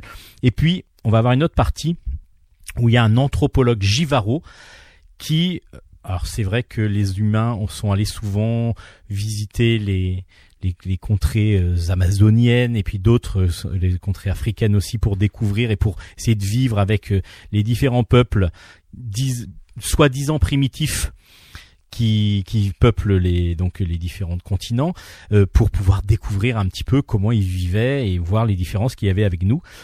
Et puis bah là, imaginez que ce soit l'inverse, que ce soit un Indien Jivaro qui viennent euh, en, France et qui soit à Bois-le-Roi et qui du coup essaye de décrypter comment on vit, bah, comment on se regroupe autour d'un d'un verre. Bon, alors en ce moment c'est plus tout à fait possible, mais dans à la terrasse d'un d'un bistrot et ainsi de suite. Tout ça, c'est intrigant pour lui évidemment, c'est vraiment intrigant. Et donc il il essaye de de montrer notre réalité à travers ses yeux de Givaro. C'est super bien fait. Alors les dessins sont tous absolument magnifiques parce que c'est de la couleur directe, c'est de l'aquarelle. Les, les, dessins sont sublimes, vraiment sublimes. C'est, c'est une d'une poésie folle. Et puis, ben, on rentre vraiment dans notre analyse de, de, notre humanité à travers d'autres regards, c'est-à-dire le regard d'oiseau, le regard de Givaro. C'est super bien fait. Alors, il faut savoir que il a pas fait ça comme ça. Euh, euh, sous comment dire sous la jambe hein, Alexandro Pignocchi. Euh, il est euh, c'est un chercheur en sciences cognitives et philosophe qui, qui, donc a arrêté maintenant qui fait de la, la, bande dessinée mais qui a vraiment un passé un passif qui nous lui permet de nous faire comprendre à travers ses œuvres vraiment les, les deux les, les, les, les différentes choses qui peuvent se passer. C'est absolument génial. Les, les deux premiers étaient géniaux. Le troisième continue avec euh, bonheur pour nous euh, ce, ce, ce, cette, euh, cette série. Petit traité d'écologie sauvage, le tome 3 aux éditions Steinkiss. C'est une grande, grande recommandation de Bulle stock. Et puis, un petit chef-d'œuvre de temps en temps. Bah là, déjà, ce que je vous ai présenté, ce sont vraiment des très bons. Mais là, le Jardin de Rose euh, de Hervé Dufaux, c'est un petit bonheur, un petit chef-d'œuvre aux éditions Delcourt dans la collection Mirage.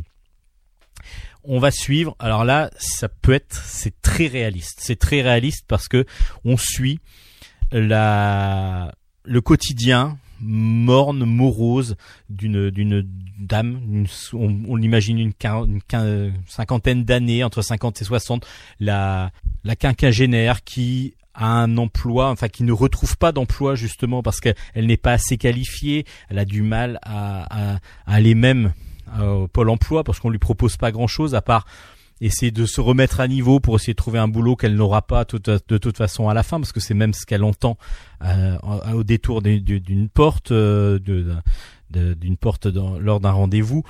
Elle est euh, elle est vraiment avec son mari seule avec son mari qui lui impose beaucoup de choses c'est-à-dire ben tu travailles pas donc tu fais à manger tu fais le ménage tu et puis aucune relation avec son mari parce que lui va toujours à la belote. Il faut qu'il se repose. Elle, quand elle a envie de se, se promener, rien du tout. Et en plus, elle habite dans un, dans un quartier assez craignos dirons-nous. Elle habite dans une cité avec euh, la violence qui petit à petit, eux, ça fait 30 ans qu'ils sont là, mais la violence petit à petit s'est immiscée dans ce quartier-là, dans cette barre où elle habite. Et puis, ben, les jeunes sont peuvent être un petit peu violents, même si c'est pour s'amuser entre guillemets à la base. Mais quand on se fait arracher les médicaments qu'on va prendre pour une voisine euh, par un par un petit con en scooter.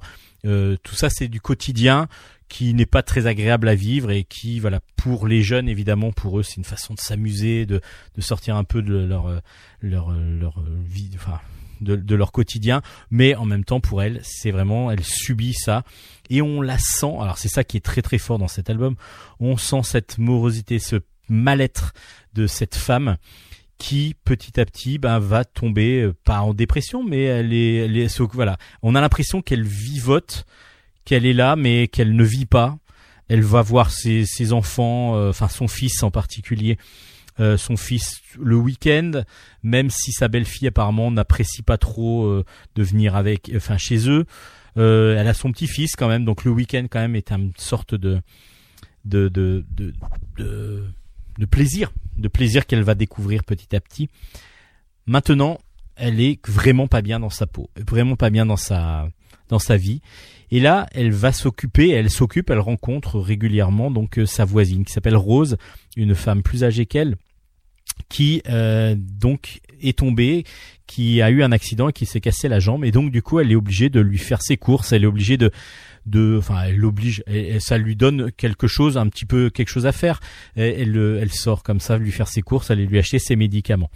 Un jour, Rose lui dit que elle a reçu, elle avait fait une demande depuis longtemps, longtemps, lorsque son mari était vivant, elle a reçu l'autorisation et surtout la- la- l'accréditation de- d'avoir un jardin, un jardin qui lui permet de, euh, de créer, vous savez, les jardins collaboratifs. Alors c'est pas tout à fait collaboratif, ce sont les petits jardins de ville où chaque, euh, il y a plusieurs parcelles comme ça qui sont découpées et puis chacun est propriétaire en loue en tout cas cette parcelle là jusqu'à ce que il arrête et que quelqu'un d'autre le reprenne. Ce sont donc des, des, des jardins comme ça de ville qui se permet, qui permet ce qu'on appelle un jardin familial. Et donc cette femme Rose, lors de lorsque son mari euh, est- est- était vivant, avait demandé à la mairie d'avoir un jardin. Et elle avait, il faut plusieurs années pour pouvoir en avoir un. Et justement, elle vient d'avoir une réponse disant que un jardin s'était libéré et du coup elle va elle va pouvoir prendre en prendre possession à part qu'elle ne peut pas marcher donc euh, il va falloir à, à sa à sa voisine donc euh, à Françoise de aller prendre sa place alors pas vraiment sa place mais aller s'inscrire aller accepter le jardin et puis comme ça bah elle n'y connaît rien Françoise. Elle s'en fiche même un petit peu à la base. Mais elle va comme ça aider Rose en allant s'inscrire et en allant euh, donc euh, en allant donc dans ce jardin pour prendre possession des lieux pour ensuite que le jardin ne passe pas. Lorsque Rose sera plus en invalidité le jardin devait revienne à Rose. Par que lorsqu'elle arrive il y a un quiproquo qui se passe euh, Françoise devient Rose en fin de compte c'est-à-dire qu'elle va euh, prendre possession comme si comme si c'était elle Rose et euh, elle ne dit pas la vérité il y a quelque chose qui se passe et puis, ben, elle, elle n'est pas du tout dans ce, dans ce, dans ce trip jardinage, dirons-nous. Mais petit à petit, elle va y aller régulièrement, tous les jours. Elle va se prendre euh, des, des volets de bois, de bois, euh, de bois vert par, euh, par son voisin. Euh, on va comprendre petit à petit pourquoi. Il va y avoir beaucoup d'animosité au départ, et puis petit à petit, elle va prendre plaisir à commencer à aller. Ça va lui faire vraiment son jardin secret. Et c'est là qui que c'est très très fort, c'est que Hervé Dufaux nous offre comme ça, petit à petit, euh, le la découverte d'un d'un autre univers par cette femme qui va la rendre heureuse, qui va la rendre petit à petit un peu plus ouverte et qui va la sortir un peu de sa monotonie et de son son quotidien vraiment euh, vraiment vraiment sombre. Et c'est super bien fait. Alors je vous en raconte pas trop. Après, elle va rencontrer ses, les voisins du jardin, etc. Mais après, bah, c'est pas elle Rose. hein. donc euh, du coup, il va y avoir plusieurs choses qui vont se passer. Mais c'est d'une douceur, c'est d'une beauté. C'est c'est toute cette deuxième partie vraiment très très très très belle.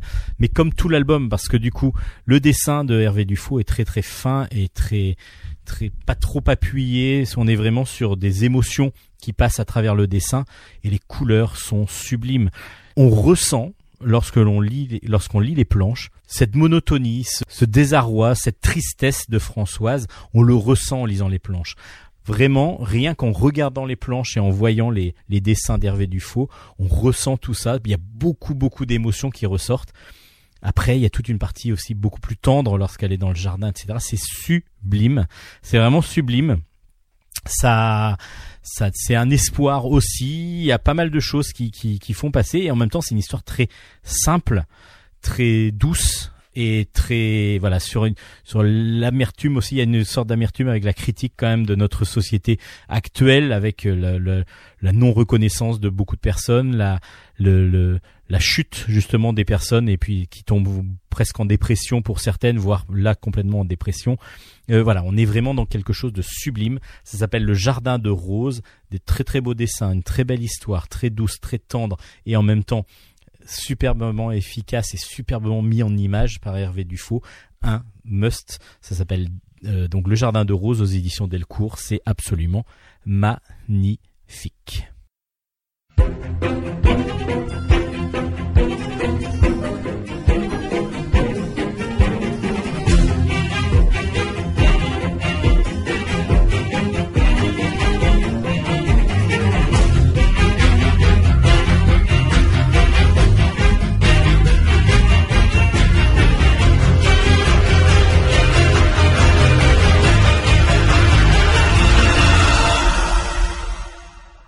Gravity Level, euh, le tome 1 et le tome 2 sont sortis. Le tome 1 s'appelle Désertion, le tome 2 s'appelle Désolation.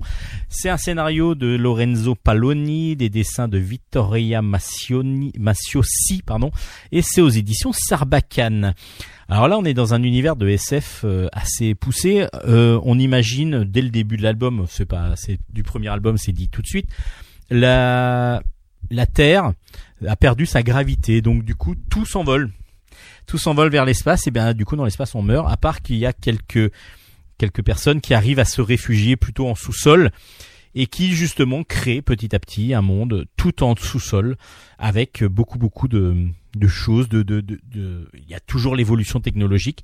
Et là on suit quelques années après euh, Vict, Ibu, Waka, Beck et Po ou euh, qui sont euh, donc des jeunes des jeunes euh, jeunes ados on va dire qui sont plutôt assez assez assez bouillonnants de vie va-t-on dire donc ils sont un peu contre tout le système après il y a beaucoup de règles qui s'instaurent obligatoirement dans cette dans ce monde dans cet univers parce que justement l'univers est dangereux. Si on sort à l'extérieur, on peut évidemment euh, donc se, perdre complètement la gravité, ce qui fait qu'on peut mourir très rapidement. Et eux, du coup, ben, sont plutôt empreints de liberté. Donc ils se permettent beaucoup de choses jusqu'à un moment donné où ils vont faire, ils vont aller un peu à l'excès, euh, donc euh, faire un, créer un accident. En créant cet accident-là, ils vont être punis par la loi à être avoir carrément une jambe de coupée. Euh, oui, bah, c'est pas cool. Donc du coup, qu'est-ce qu'ils vont essayer de faire? C'est de s'échapper s'échapper donc de cette de cet univers de ce de cette de cette cité afin de prendre leur liberté. Alors ils vont voler des des vaisseaux. Alors tout tout est un petit peu singulier on part vraiment sur des vaisseaux, ces sortes de vaisseaux spatiaux qui sont pas des vaisseaux spatiaux qui marchent. Et en plus, ils ont des pattes. Alors on ne sait pas si c'est entre animaux, sorte de, de grosses araignées libellules, euh, mais qui fonctionnent. Alors on ne sait pas si c'est du métal, on ne sait pas trop. Euh, apparemment, c'est du métal et c'est du c'est c'est c'est assez organique en même temps. C'est très très bizarre. Et tout le bestiaire comme ça, tous les que ce soit les systèmes technologiques ou le bestiaire que l'on va découvrir tout est assez nouveau dans Gravity Level. C'est ça qui est très très intéressant parce que on rentre dans cet univers-là, on a du mal à comprendre un petit peu ce qui se passe, et puis ben on va petit à petit s'y habituer. Évidemment, dans leur périple pour euh, pour s'échapper, ils vont bah, rencontrer pas mal de, de, de problèmes, pas mal de, de, de, choses qui vont se qui vont se passer. Donc à eux de faire attention et puis bah, on va suivre donc l'aventure de ces cinq euh, cinq jeunes à travers cet univers inconnu pour eux et pour nous aussi. Donc du coup, on va la découvrir, même si c'est la Terre, hein. c'est la Terre, mais ils espèrent eux trouver un endroit où il y a encore de la gravité et donc on va pouvoir des poches de gravité comme ils disent où ils peuvent survivre et vivre euh, en toute euh, sécurité. Ça va pas être sans, sans déboire évidemment, je vous raconte pas tout. Alors après, il faut vraiment rentrer dans cette dans ces deux albums donc c'est un diptyque dans cet album là parce que enfin dans cet univers là parce que bah justement comme je vous dis tout est inventé donc on a des bases comme euh, il y a quelques bars il y a les, les mais même tout tous les les, les la façon de vivre, la façon d'être, euh, d'être, etc. des gens est complètement différente de ce qu'on connaît. Et donc, du coup, il faut, il faut réussir à rentrer dans l'univers. Une fois que vous êtes rentré dans l'univers, c'est très très agréable à suivre. Alors le dessin est très utilise vraiment beaucoup de courbes et beaucoup de, dynamisme dans les dans les dessins. Donc les personnages sont un petit peu cartoonesques par moments et puis même les traits sont assez vraiment vraiment euh, accentués pour euh, vraiment leur donner une personnalité assez grande. Et puis ben le l'histoire est vraiment plutôt agréable et voire très agréable. Donc c'est un bon diptyque. Maintenant, c'est un premier album. Il y a, euh, il y a quelques petits défauts de scénario qui vont peut-être un petit peu vite par moment, des petites choses un petit peu difficiles à comprendre, mais en fin de compte, ça fonctionne plutôt bien. Euh, J'ai vraiment été très très agréablement surpris par ce très bon diptyque qui s'appelle Gravity Level aux éditions Sarbacane.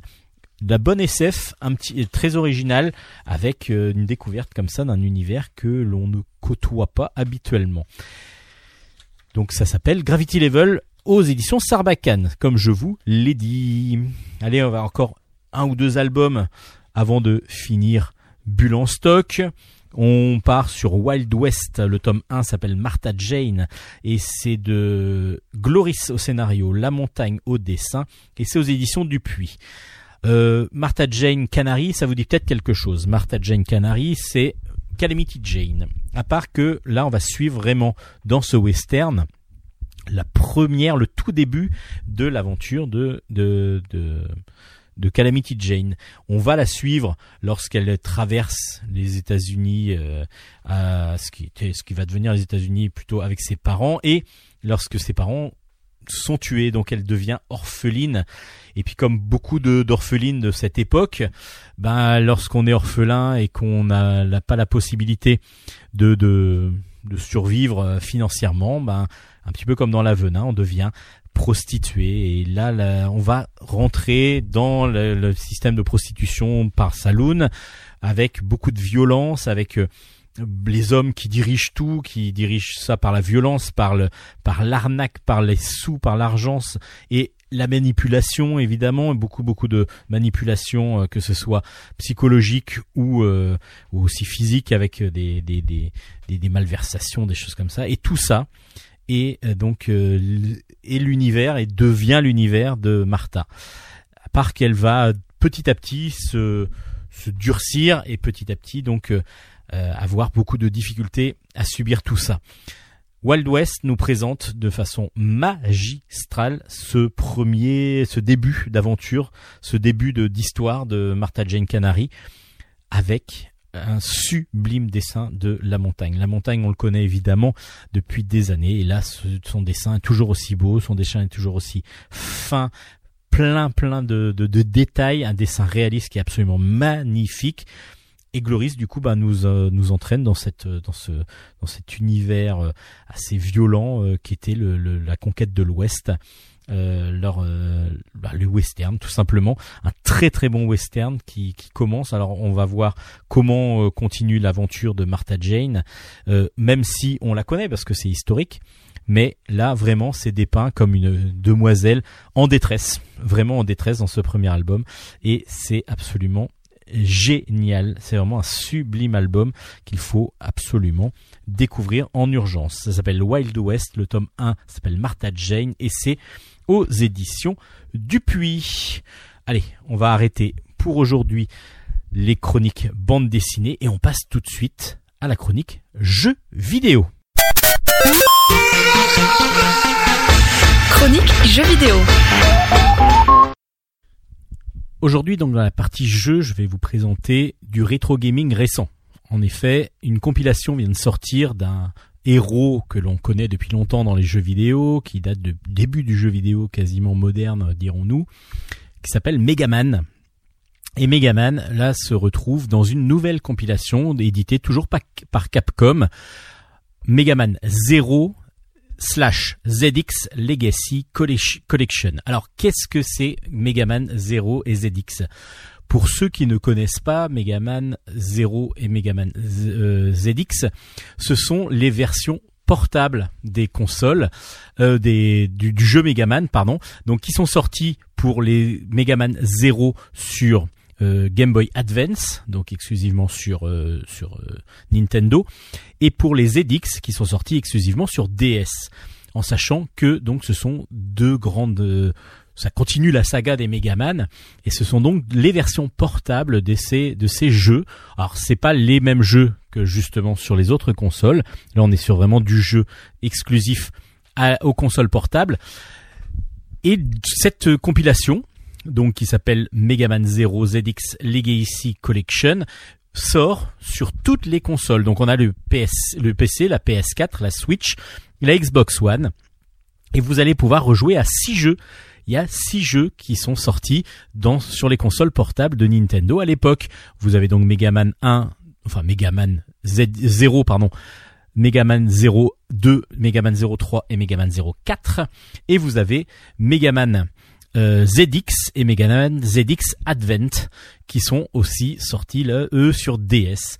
Alors, Megaman, bon, on le présente plus, c'est un- une sorte d'armure robot euh, qui vous permet de, vivre des l'action aventure euh, shoot euh, vraiment euh, vraiment de très très grande facture, c'est vraiment une très très grande série qu'il faut absolument connaître si vous ne connaissez pas encore avec le Megaman X par exemple qui est devenu une référence ultime. Là, il y a Megaman 11 que j'avais que j'avais présenté ré- récemment. Euh, le Mega Man Zero, du coup, bah, on une, c'est une série d'actions de jeux vidéo, de, plateforme, donc toujours de chez Capcom. hein, tout, tout est vraiment issu de chez Capcom. Et on, ça se déroule un siècle après Mega Man X, et on suit le réveil de Zero, qui va se battre donc euh, avec euh, entre une, euh, qui se retrouve dans une guerre entre les humains et les Reploïdes, euh, qui sont opprimés par l'humanité suite à une crise mondiale de pénurie d'énergie. Donc euh, du coup, avec euh, le scientifique qui s'appelle Ciel, Zero va aider la résistance Reploïde à survivre et combat d'autres Reploïdes aussi employés par l'humanité pour les détruire. Donc là, on a toute la base d'un très- d'un très bon jeu et on va suivre donc ces aventures. On va surtout subir ces aventures. Alors c'est assez complexe, c'est-à-dire assez complexe. C'est très simple à utiliser, très simple à jouer, à part que bah, c'est la, la difficulté est, très- est assez ardue. C'est justement le, le, le principe des Megaman, c'est que le jeu demande beaucoup beaucoup de, de, de, de pratique pour pouvoir s'en sortir, pour pouvoir évoluer très ra- assez facilement. Dans cette version-là, euh, il y a la, la, la difficulté a tout petit peu été baissée, donc sur les Megaman, sur sur cette compilation. Et par contre, évidemment, les graphismes ont été rehaussés pour que ça rende quelque chose de vraiment très beau. Donc, ne vous inquiétez pas, vous n'allez pas avoir de gros pixels sur vos écrans de PS, enfin, si vous jouez sur PC ou sur PS4 ou Xbox One, parce que du coup, l'écran, c'est vrai, de la GBA, de la Game Boy Advance, c'est vraiment petit. Celle de la DS aussi pour les Mega Man Zero- euh, ZX. Mais vous allez avoir évidemment des graphismes vraiment améliorés et on, prend- on prend un grand grand plaisir. Alors évidemment, Megaman c'est toujours un petit peu le même principe, c'est que lorsque vous commencez au départ, c'est assez simple, vous arrivez à un boss et là, bah, il va falloir beaucoup beaucoup de pratique pour pouvoir vous en sortir, mais c'est vraiment génial à rejouer. Alors pour ceux qui l'avaient joué sur GBA, donc Game Boy Advance, pour les pour les 0, Megaman 0 ou sur DS pour euh, les Megaman ZX, sachant qu'il y avait une compilation DS aussi de Megaman 0, euh, bah, vous allez retrouver tout ce plaisir. À part que vous allez avoir d'autres manettes évidemment pour pouvoir y jouer, parce qu'il évidemment la pratique entre la DS ou la GBA et la PS4 c'est complètement différent. C'est, ce sont de très très bons jeux. Après, les fans de, de, de cette série, de cette licence, trouvent que c'est un petit peu moins bon, mais évidemment la console étant moins puissante à l'époque et puis donc du coup bah les jeux sont un petit peu plus courts, euh, sont peut-être un petit peu euh, voilà, la difficulté est pas tout à fait la même. Mais vous retrouvez quand même le plaisir de retrouver ce, magnifique euh, jeu, ces magnifiques jeux, surtout cette magnifique licence. Alors Capcom a l'intelligence de reprendre à chaque fois. Là, ils ont fait plusieurs compilations de tous les Megaman. Donc vous pouvez vous refaire tous les Megaman euh, grâce à ces compilations qui sont sorties donc chez Capcom sur toutes les consoles modernes.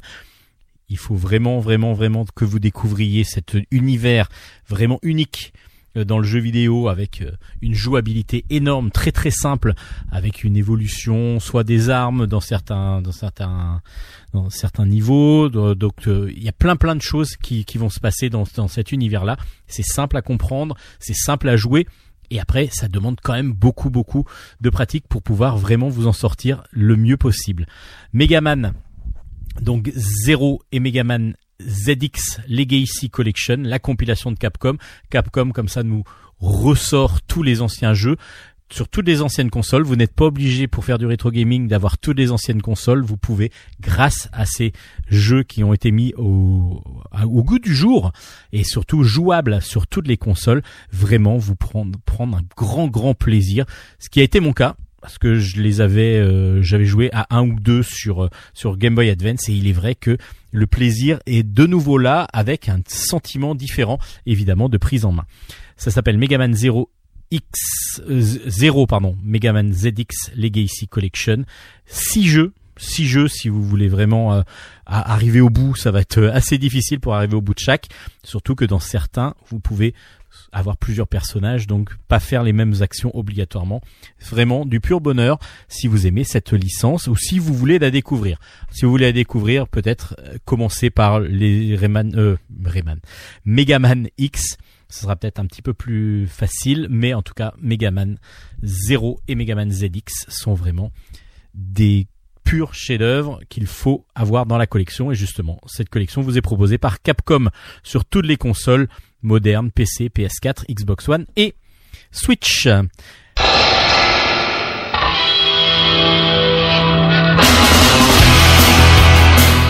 Et voilà, toutes les bonnes choses ont une fin et ce bulle le en stock. la nôtre aussi parce que c'est une bonne chose la bulle en stock. Bah en tout cas voilà, j'espère que ça vous a plu encore une fois. Nous en tout cas ça nous plaît toujours de faire l'émission pour vous et donc euh, on s'amuse à la faire et ça nous plaît énormément. Euh, merci à tous ceux qui nous écoutent, merci aux éditeurs qui nous font confiance de plus en plus et ça c'est très très agréable. Ah oui, oui, complètement. Ça fait du bien d'avoir tout ça à pouvoir chroniquer, même si ça fait beaucoup de lecture et beaucoup de travail. C'est génial. Merci à Nicolas de Radio Grand Paris de nous être aussi euh, fidèle et puis surtout un grand grand soutien. Avec qui nous donne toute sa confiance. Merci, merci beaucoup Nicolas. Et puis du coup, ben, vous pouvez retrouver l'ensemble des albums chroniqués sur le page Facebook Bulle en stock. Je À regarde Bulle Hélène et avec puis un S. voilà, elle est, elle est en train de, de, de papillonner un petit peu à gauche à droite, donc euh, difficile de la faire Mais parler. non, donc, Donc, Bulle, Bulle- avec un S. Bulle avec un S Très euh, en important. stock et vous pouvez nous laisser des messages. Vous pouvez nous poser des petites questions si vous avez besoin. En tout cas, n'hésitez pas à communiquer avec nous. On sera au rendez-vous. On, se dit, avec impatience.